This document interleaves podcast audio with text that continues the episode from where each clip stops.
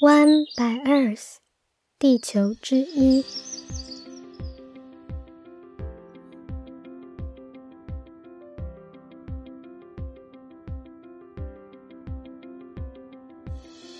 Hello，大家好，我是与大自然稳定交往中的小一。你现在收听的是 One by Earth 的第三期节目。今天的节目中，我们要谈的主题是绿建筑。前两集的节目中，我分享了自己的两个小白黑历史中成长的经验，算是比较感性的内容。今天要和大家分享的主题可能会比较硬，不过我会试着说的让大家都能明白。如果觉得这样的内容不太喜欢，或认为可以怎么样的改进，都欢迎留言告诉我哟。说到环保，你第一个想到的是什么呢？是少用塑胶袋？还是随手关灯，还是调整冷气的温度呢？有一个东西是大家每天都接触，但是却经常没有感觉到的，那就是建筑。我们的一生当中，有九十 percent 的时间都待在建筑物中，它也占了全世界耗能的四十 percent。但其实我们身上的许多疾病，都是来自于不良的建筑设计与使用方式。所以，我们接下来要谈到的是个非常重要而且实用的主题，也是我开始接触环保后第一个接触的绿色题目。那我们要开始喽！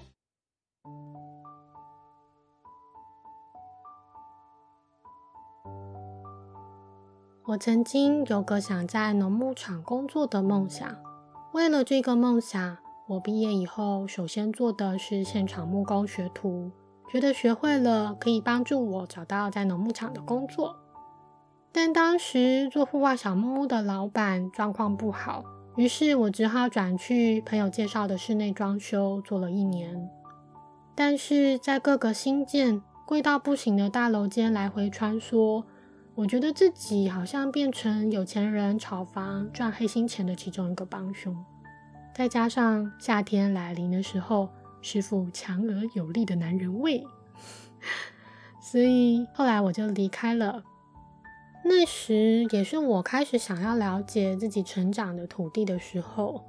我跑去上课，从老街开始了解关于一个城市的历史，当时的人们过着怎么样的生活，拥有怎么样的工艺技术，重视什么样的价值。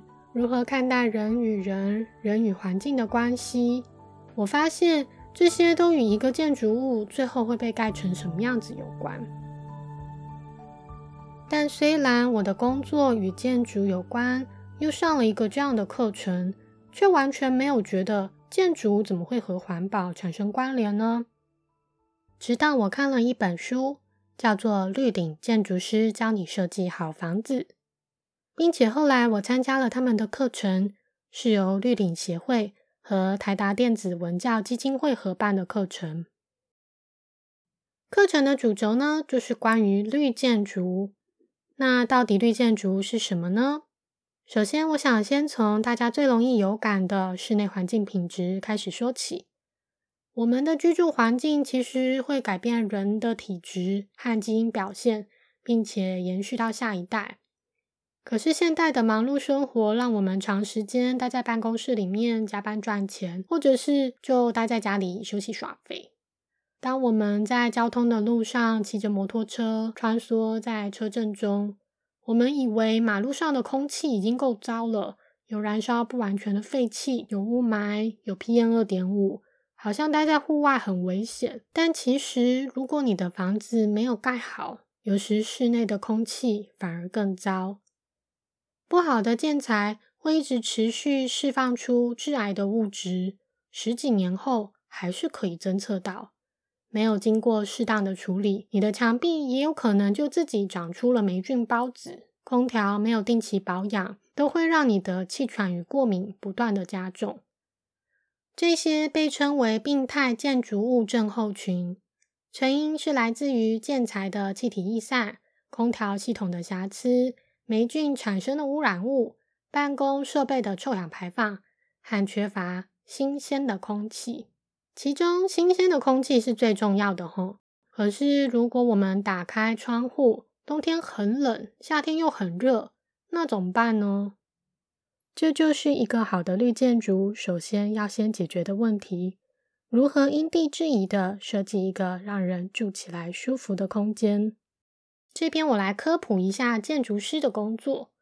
建筑师首先要注意一下。准备盖房子的地方有什么样的环境与资源可以运用？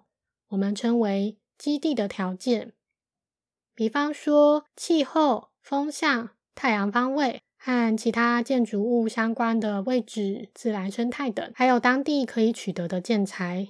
利用这些自然的条件去设计房子，像是我们知道又湿又热的地方，会盖抬高于地面的干栏式建筑，可以防蛇又通风。或者下雪的地区呢，会有斜屋顶跟厚墙壁。以台北市为例，我们的房子可以尽量减少东西晒的面积，然后北方可能会有比较稳定的自然采光，窗户跟门可以面向夏季的南风。不过，就算在同一个城市里面，受到其他建筑物的影响，其实每个小地区的风向和光照都会有所不同。这个我们称为为气候。政府目前也有开放为气候的资讯，而且预计将在明后年会达到一公里乘一公里的小范围，可以提供给建筑师们做应用。为了最好的珍惜这些大自然已经设计好的地理条件，这些免费的风、太阳光，甚至还有雨水，建筑物的方向、门窗的位置、开多大的窗。什么样的窗要不要遮阳的设计？墙壁要有多厚？用什么样的材料和颜色？屋顶要长什么样子等，这些跟建筑物长相有关的东西，我们统称为建筑物的外壳设计。专业的建筑师事务所可以借由 3D 的建模导入数据，计算出更好的配置，会经过风场分析与热辐射累积分析，设计出最佳的方案。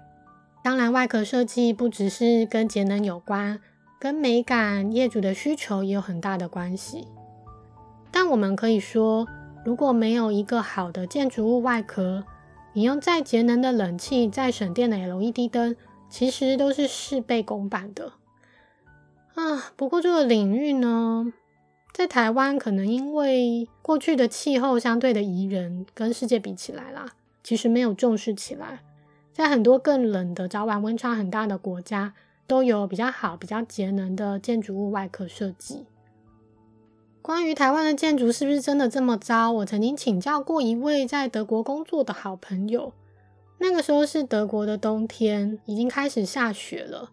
我问他在家里面要开多久的空调啊？他跟我说一个礼拜一次就够了，是不是很神奇？我觉得这在台湾好难想象哦。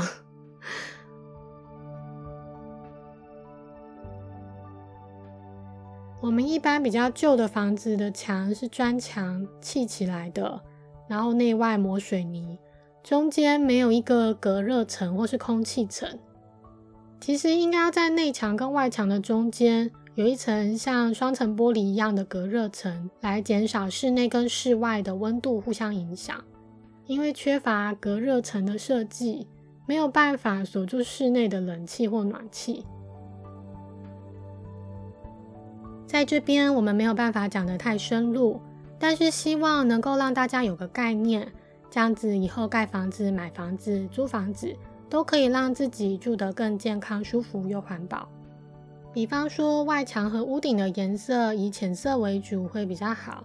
不同的外墙材质也会影响一个建筑物在白天从太阳吸收到的热能。又或者，有很多商办的大楼喜欢大面积落地窗的设计。那其实更适合寒冷国家，因为所有进到室内的光其实都是热。然后你的窗户开不起来的的话，就是把热能留在室内。所以你就在家里拼命的开冷气，把热气往外排。但你的外墙、你家外面的柏油路又都是很好的蓄热材料。我们都市里没有整体规划又密集的建筑物，也让风没有办法自由的带走热量。这些带不走的热气呢，就造就了都市热岛效应的恶性循环。台北和新北好像有在发展外墙拉皮的补助方案，但似乎也没有包含到这一块，只是就是在美观的部分着力而已。政府很难要求民众把房子打掉重建，但其实外墙才是最根本的，没有改善的方案真的是让人觉得非常的遗憾。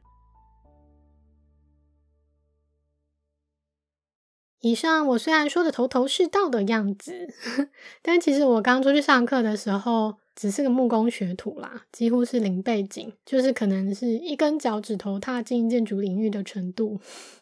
那时候其实闹出了一个笑话，嗯嗯，对，我的人生就充满了黑历史与笑话。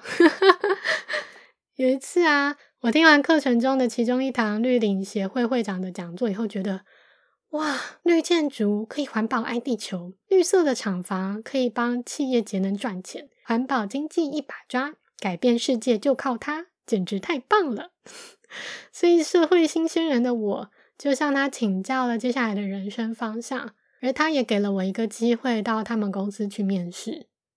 可是面试的时候呢，面试官拿出了一套建筑图，问我看不看得懂。他指着图面上某个几乎独立于建筑物的一个打叉的方框，我说：“嗯，在木工的装潢图里面是一个柜子。”他说：“嗯，对，室内设计图中那是一个柜子。那在这幅图中呢？”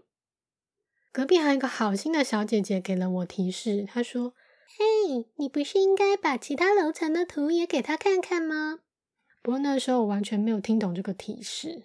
面试也理所当然的就失败了。你们猜猜看，一个与建筑物只有一条道路相连的柜子，然后它在每一个楼层都有出现，那有可能是什么东西呢？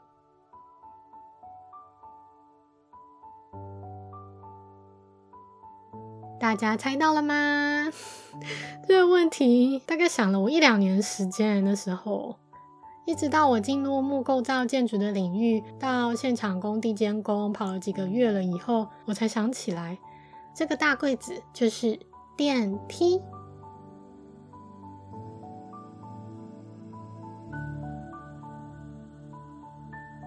那么，不是建筑师的我们，除了在盖房子、买房子、租房子的时候，可以注意建筑物的外壳是不是隔热、是不是气密以外，我们可以做什么呢？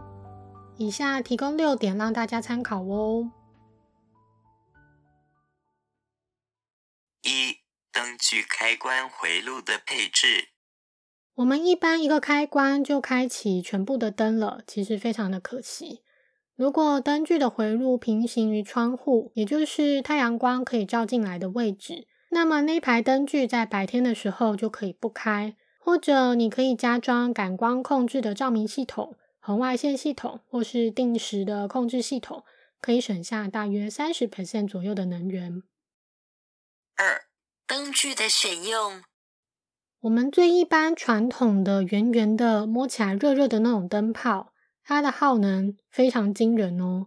就那种白炽灯泡，跟装潢很爱使用或是美术馆会用的那种气氛跟画的投射灯，那种灯泡有九十五 percent 的电都是变成热能。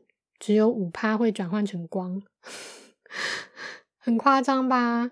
除了耗电以外，其实也消耗了家里的冷气哦。所以建议都要换成一圈一圈卷卷的那种省电灯泡，或是 LED 灯哟。三省水装置，我们家马桶最近刚好坏掉了，我们换了一组水箱的零件了以后，就是比较新式的水箱零件。发现每次冲水都差了一整个保特瓶的水量，东西还是冲得干干净净的，觉得还挺不错的。另外，虹吸式的马桶虽然比较安静，但其实因为它的管线复杂，用水量其实比传统的马桶还要来得多。水龙头的话，喷雾状的水龙头可以省九十 percent 的水量。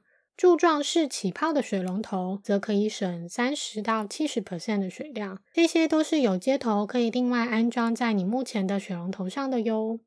底下我也附上经济部水利署的省水标章管理系统，里面可以查到省水的洗衣机、马桶跟各种省水的家电哟。四、水资源回收系统。台湾因为高山多，水很难留住。水资源的开源节流其实就是很重要的课题。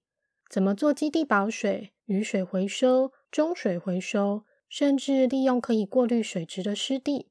例如，医院的洗肾水需要 RO 过滤两次，每次过滤排掉了七十 percent 干净的水。还有像是游泳池的水，以及在日常生活中我们最耗水的三个场合——洗澡、洗衣服和厨房，这些水都可以使用在马桶清洁以及屋顶的散热。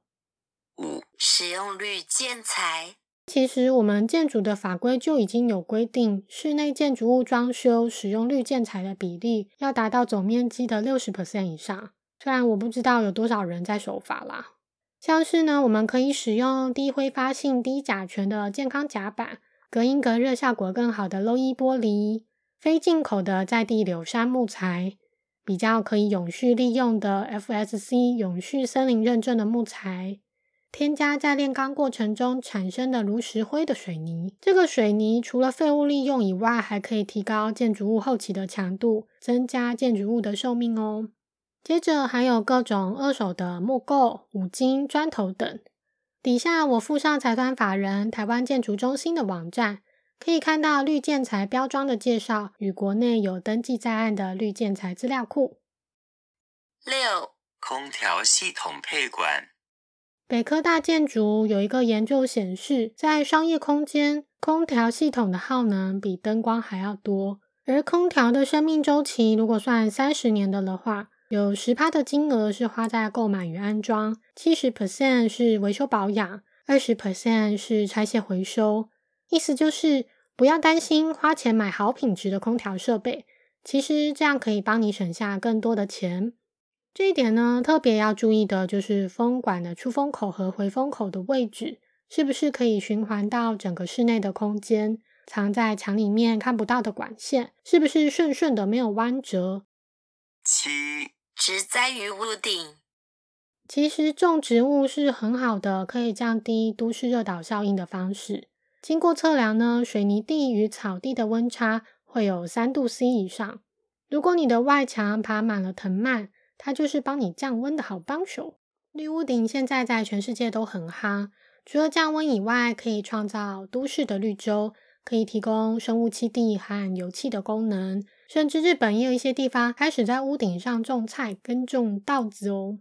如果你有兴趣，现在有很多模组化的绿屋顶组件可以直接选购，专家会帮你做好防水、排水、土壤的建议与植物的建议。底下也附上台湾绿屋顶及立体绿化协会的网站。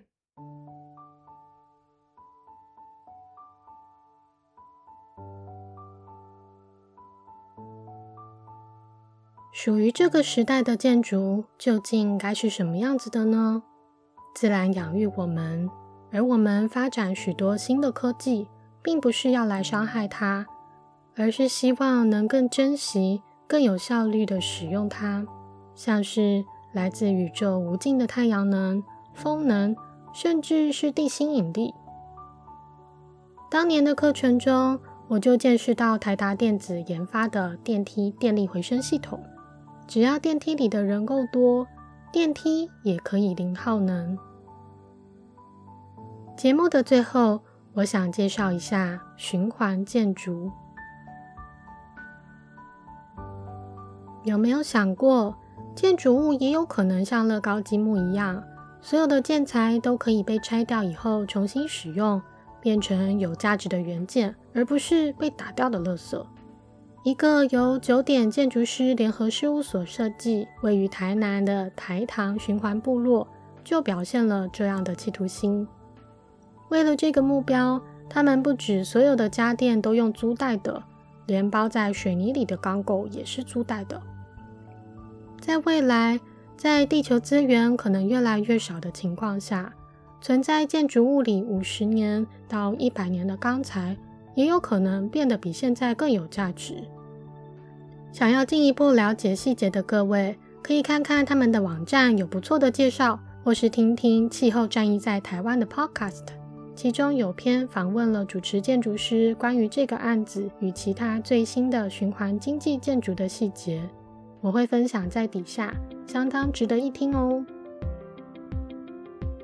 今天的节目就到这边。如果你有什么想说的，或你对绿建筑与循环建筑有其他的看法，请在底下给我留言，和大家一起分享。在你心目中，属于这个时代的建筑是什么样子的呢？感谢大家的收听，下周五再见喽！